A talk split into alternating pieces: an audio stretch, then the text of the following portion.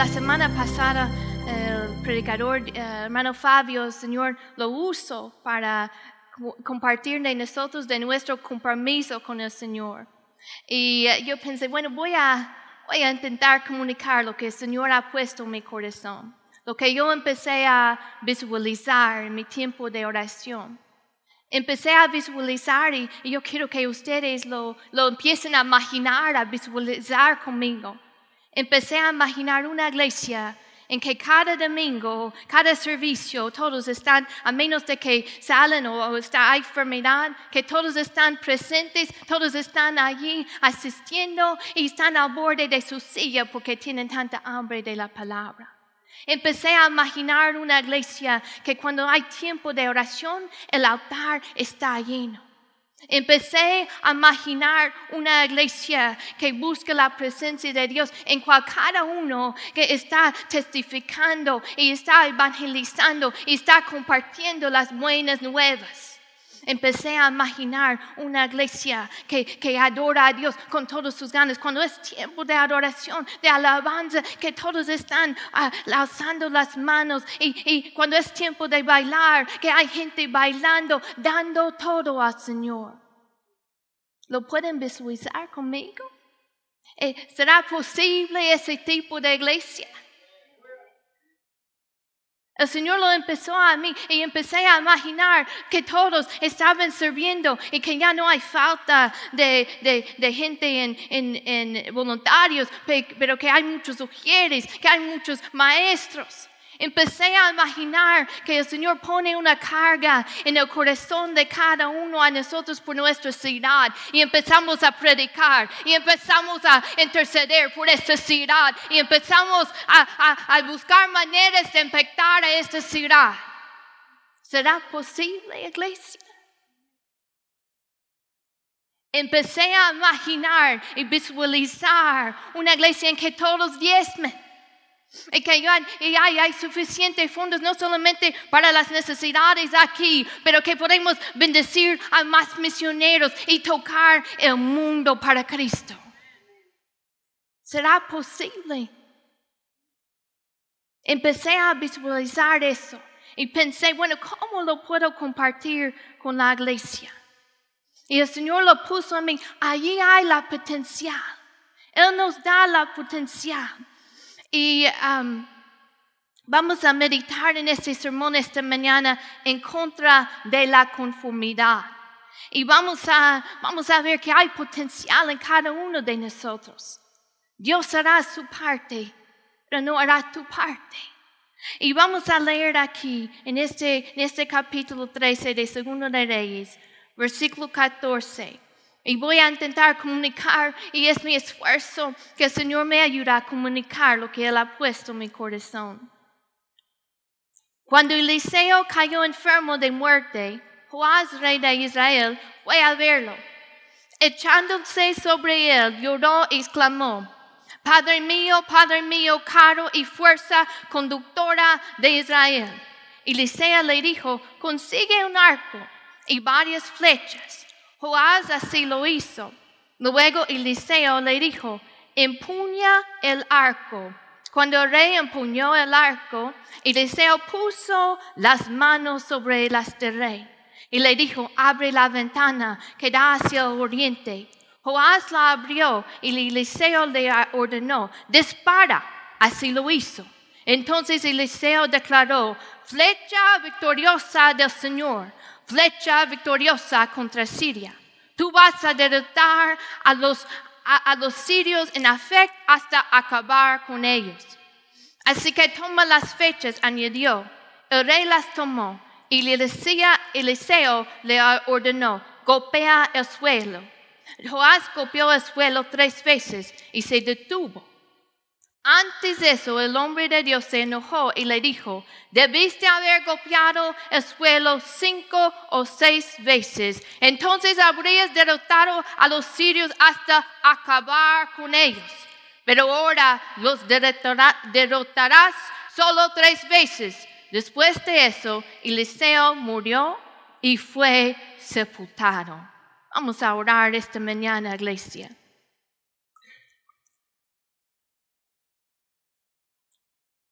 Padre, gracias por la oportunidad de estar en tu casa, de escuchar tu voz. Espíritu Santo, en este día, yo te pido que pongas tu mano sobre mí. Y yo te pido que tú nos hablas. Nosotros abrimos nuestro corazón para recibir la semilla de tu palabra. Y yo te pido que lleve mucho fruto en nuestras vidas. En el nombre precioso de Jesús. Amén. Amén. Vemos en esta historia que el profeta Eliseo estaba enfermo.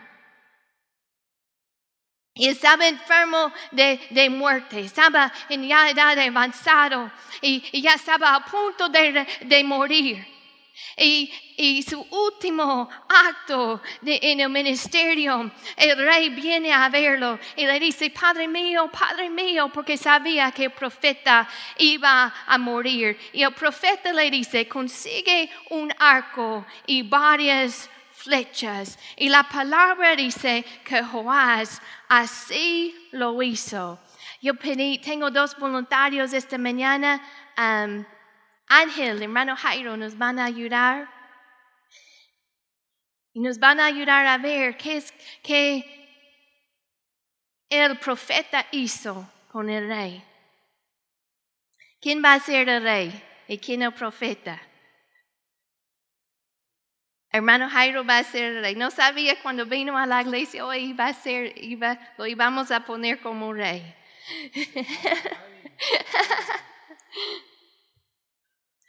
Así que el profeta le dice, consigue un arco y varias, varias, mira cómo dice, varias flechas. Y Joás lo hizo. Pero luego dice, empuña el arco y el rey lo hizo. Y Eliseo lo que me dice a mí es que el profeta pone sus manos, y tú es Eliseo, pone sus manos sobre las manos del rey, sobre las manos del rey. Así que el rey, el rey tiene el arco, está listo para dejar, para soltarlo. Pero allí están las manos del profeta sobre el rey. ¿Qué son? ¿Qué? Las manos ungidas del profeta, el poder sobrenatural de Dios. Dios le dio instrucciones, él obedeció, pero no lo tuvo que hacer solo, porque la mano del Señor, el poder del Señor estaba sobre su vida. Amén. Gracias, hermano Jairo. Gracias, Ángel. Me, me deje el arco, me deje el arco es de mi niña. me va a meter en problemas. Me recuerda de la, oración de Javés. Y es una oración que, que, yo he orado muchas veces, en que él dice en Primero de Crónicas, dice, dice Javés, o si me dieres bendición y ensanchares mi territorio, territorio, y si tu mano estuviera conmigo y me librarás del mal para que no me dañe que su mano, su poder sobrenatural de Dios estaba sobre las manos naturales del rey. El Señor había levantado a este rey en un tiempo, en una nación, con un propósito, de, en un momento crucial, había guerra y él le dice, abre la ventana, quita todo obstáculo y, abre esa ventana y, y quiero que pongas el arco listo listo para soltar la flecha. Y quiero que lo, lo pongas en la dirección de la guerra. El rey tuvo esa posición, esa autoridad con un propósito de impactar a su nación. Y la mano del Señor Espíritu Santo, la unción estaba sobre él. Él tenía las posibilidades y lo deja salir. Pero luego le dice algo más. Le dice a él, le dice, flecha victoriosa del Señor. Él le dice que representa esa flecha. Esa flecha representa la victoria. Esta flecha representa la victoria completa sobre sus enemigos. Y luego Él le da un orden y le dice, tú vas a derrotar a los sirios, hasta acabar con ellos. Eso era la posibilidad. Tú vas, tienes ese poder del Señor que tú vas a acabar con tus enemigos. Luego le dice, toma las fechas. Recuerden, yo tengo uno, pero él tenía varias, varias flechas. Y él le dice, esta es la fecha victoriosa del Señor. Y él dice, golpea el suelo. Y Joás, recuerda, quiero que vean algo aquí, no le dice cuántas veces, ¿verdad? No le dice. Y, y, pero Joás golpeó el suelo tres veces. Uno, dos, tres. Ya, es suficiente. Yo no sé por qué tres veces pero solamente lo quiso hacer tres veces. Era quizá no falta de fe, quizá indiferencia, quizá no quería participar en este acto profético, no tomaba en serio las cosas del Señor. Y lo dejó a las tres veces. ¿Por qué se enojó el profeta? Recuerda, él no le dijo cuántas veces, ¿verdad? ¿Por qué se enojó? Dice aquí que se enojó. Dice, golpeó el suelo y, dice, se detuvo. Y en ese momento el hombre de Dios se enojó y dice, debiste haber golpeado el suelo cinco o seis veces, entonces habrías derrotado a los sirios hasta acabar con ellos. La victoria, la posibilidad, la, la potencial estaba allí. Pero tú estabas contento con solamente tres veces. Tú, estabas conforme. Eso te, ah, ¿cómo se dice? Te contentaste con solamente esas tres veces. Cuando había mucho más aquí para ti. Hermanos, yo no sé ustedes, pero mi oración es, Señor, yo quiero todo lo que tienes para mí en mi vida. Yo no quiero perder ni un momento, ni una oportunidad. Y, si somos honestos, hay oportunidades que hemos perdido en el pasado. Y quizá decimos, bueno, ya fracasé, ya perdí esa oportunidad, pero cada día eso es el pasado. Hay nuevas oportunidades. La misericordia del Señor es nuevo. Levántate otra vez. Empieza a buscar al rostro de Dios con todo. Con todo.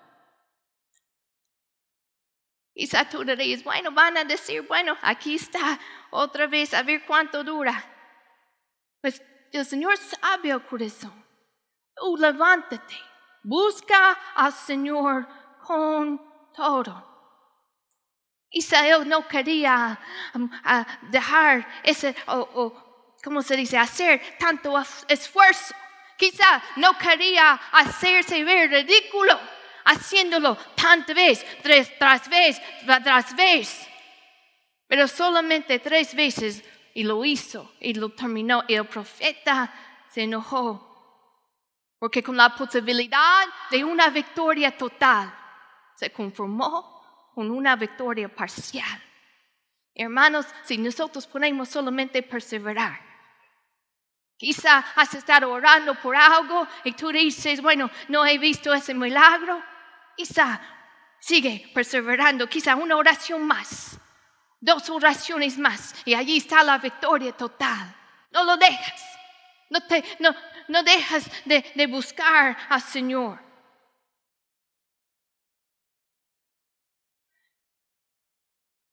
Cuando yo era una maestra, algo que a, mí me molestaba mucho cuando un, estudiante lo hizo. Cuando el estudiante teniendo la potencial, teniendo mucha capacidad y mucha inteligencia, no, en lugar de hacer esfuerzo para ser buen estudiante, no, le importaba, no tenía el interés. Y como maestra, ay, cómo eso, ay, cómo eso es difícil para uno. Y a veces cuando dan los exámenes y, los entregas y luego reciben una calificación mala porque no, no, no dieron el esfuerzo que, que, que deben de dar. Y yo en mi escuela a veces les damos una segunda oportunidad, les decimos, bueno, si, si tú quieres, tú puedes corregir este examen, tú puedes, te doy otra oportunidad y, y tú puedes corregirlo y te doy crédito extra. Y algunos de los alumnos sí lo hacían y con todo su esfuerzo buscaban, pero había otros, no les importaba. Honestamente, no tenían esa, esa motivación, ese interés, ese deseo. Hermanos, hay mucho potencial en cada uno de ustedes. El Señor ha puesto su mano sobre tu vida. Tienes el poder del Espíritu Santo. Hay mucho más. Hay mucho más. Busca de Él. No te conformes con menos cuando Él te ofrece más. Recuerda la historia en Ezequiel cuando, cuando el ángel lleva a Ezequiel en el río y eh, mide, mide, mide un poco, mide 500 medidas y luego le, lleva y hasta los tobillos y luego hasta las, rodillas. Él, hubiera podido quedarse y decir, bueno, yo estoy satisfecho con solamente hasta las rodillas, hasta los tobillos o hasta, hasta las rodillas, allí me quedo.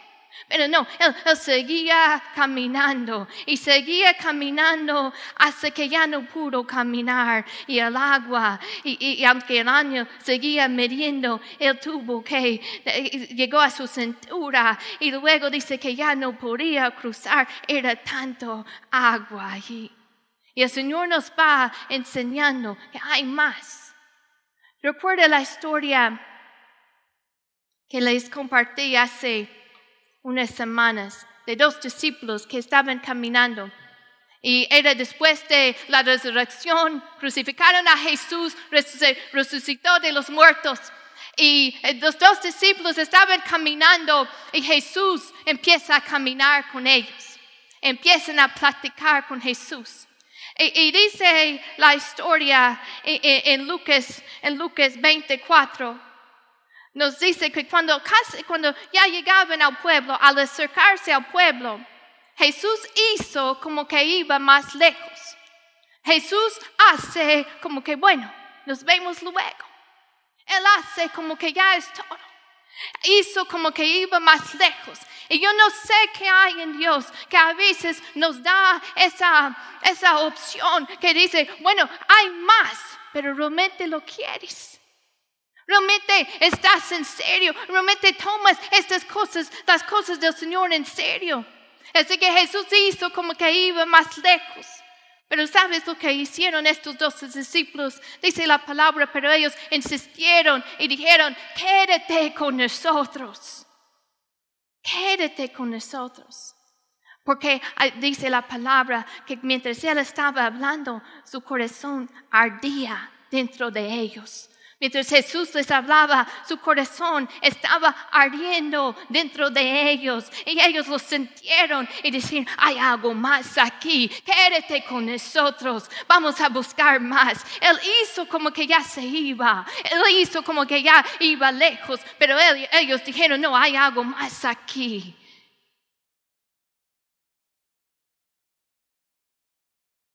Había algo más para este rey. El poder de Dios fluye en nuestras vidas, a veces en la palabra de Dios, a veces a, través de, un toque. Recuerda cuando, eh, cuando la mujer vino con el flujo de sangre y tocó la ropa de Jesús. Y recuerda que Jesús reconoció que el poder había salido de él porque dice, ¿quién es el que me ha tocado? Así que en ese momento, cuando ella lo tocó, el poder de Dios fluyó a través de ese toque. Pero había otras veces en que el poder de Dios se desata, fluye, no, solamente a través de un toque. A veces fluye a través o se desata a veces de una declaración, a veces de una palabra. Recuerda la historia del centurión que tenía siervo enfermo y, vino a Jesús y dijo, solamente di la palabra y mi siervo será sano. Y Jesús dio la palabra. En ese momento de esa palabra fluyó el poder de Dios, se desató el poder de Dios y el siervo fue sanado. Así que el poder de Dios fluye o se desata a veces a través de una palabra, a, veces a través de un toque cuando la mujer tocó a Jesús, a veces a través de un acto de fe y obediencia. La semana pasada él predicó de, ¿cómo se dice? Namán, que vino al rey y le dijeron, dijeron a Namán que él debe ir y, um, y lávate siete veces en el Jordán. Es un acto de fe, un acto de obediencia. Y cuando Él lo hizo, se desató el poder de Dios. Y a veces el poder de Dios se desata o fluye a través de un acto profético. Y esto es lo que pasó en este caso con la flecha. El profeta le dice, es la flecha victoriosa del Señor. Así que él tenía esa, esa flecha en su mano pero no lo tomó en serio. No tomó las cosas de Dios en serio. Y nada más tres veces. Uno, dos, tres. ¿Qué es eso? ¿Qué es eso? El Señor te ha levantado con autoridad, te ha dado una posición, te ha dado capacidad y, y tú no nomás lo haces así, como que indiferente. Ah, no, esa es la fecha victoriosa del Señor. Con todo lo que tienes, empieza, empieza a buscar a Dios y la voluntad de Dios y el poder de Dios se desata sobre nuestras vidas y sobre la vida de otros. Amén.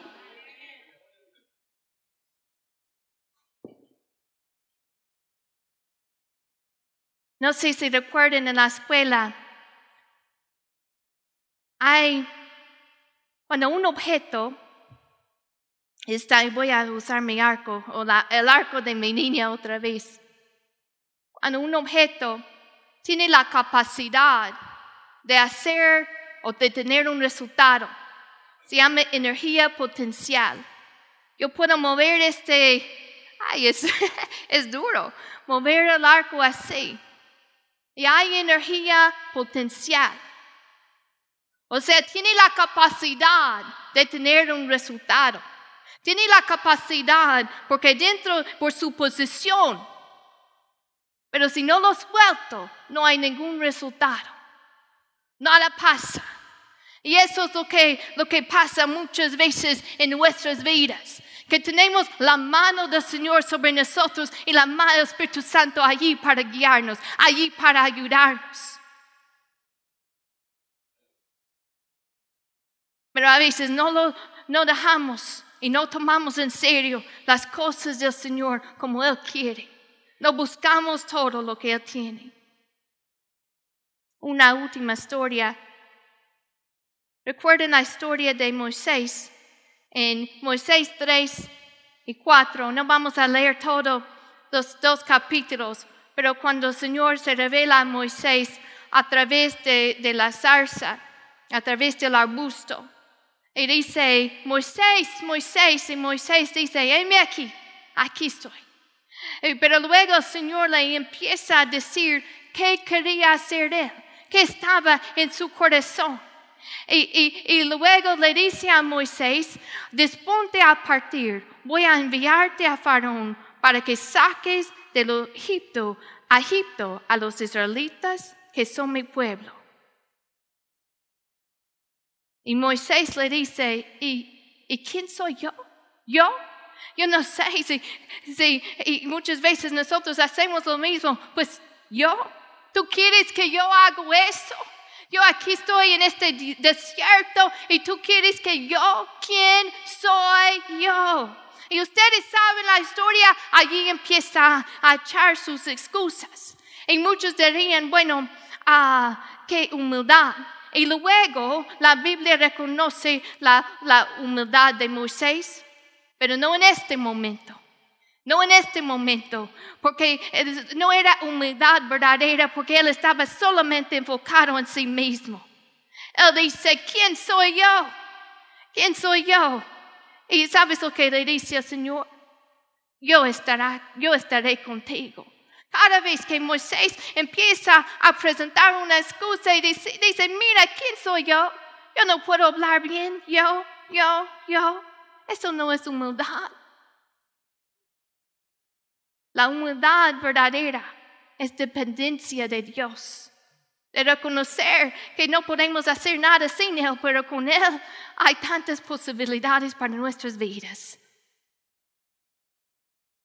Y cada vez que Moisés estaba diciendo, pues yo, mira, yo no puedo, mira, y le daba una excusa al Señor.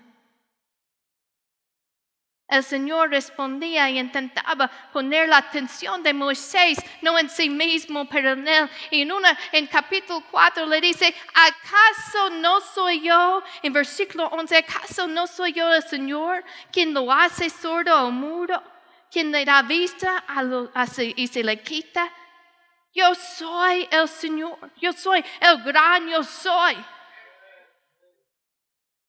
Moisés estaba enfocado, pues mira, Mira mi vida, yo no puedo hablar bien, no, no puedo, porque cuando vemos y cuando yo veo a mí misma, empiezo a ver todas las limitaciones Empiezo a ver mil excusas y mil razones de que yo no puedo cumplir con el propósito de Dios cuando solamente veo a mí mismo. Pero cuando veo que la mano de Dios está sobre mi vida y su poder está en mi vida, entonces yo veo todas las posibilidades que hay y veo la potencial que hay y veo que hay mucho más en Él.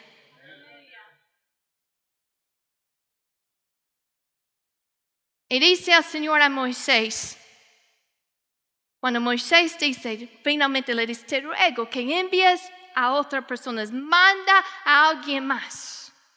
¿Y cuántas veces nosotros en, en las cosas de Dios decimos, bueno, porque Él no lo hace? O ella lo hace. Ellos son mejores, tienen más tiempo en el Evangelio. Mira, hasta pregunta a ellos. Ellos saben más que yo. O tú lo haces. Y sabes cuando después de todas esas excusas, dice la palabra, entonces el Señor ardió en ira contra Moisés.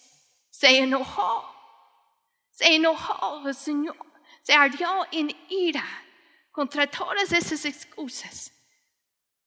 Porque ya le había dado esa palabra.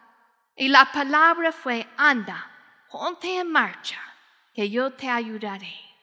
Y eso yo creo que es la palabra para nosotros esta mañana. Y nosotros sabemos que finalmente Moisés uh, sometió al Señor y cumplió con lo que el Señor le había pedido. Pero cuando le ofrecemos excusas, no le agrada al Señor. Cuando empezamos a decir, bueno, que otro lo haga, cuando el Señor nos ha llamado a nosotros a hacerlo no le agrada, Señor, porque su palabra es, anda, ponte en marcha. Yo te ayudaré. Mi mano está sobre ti.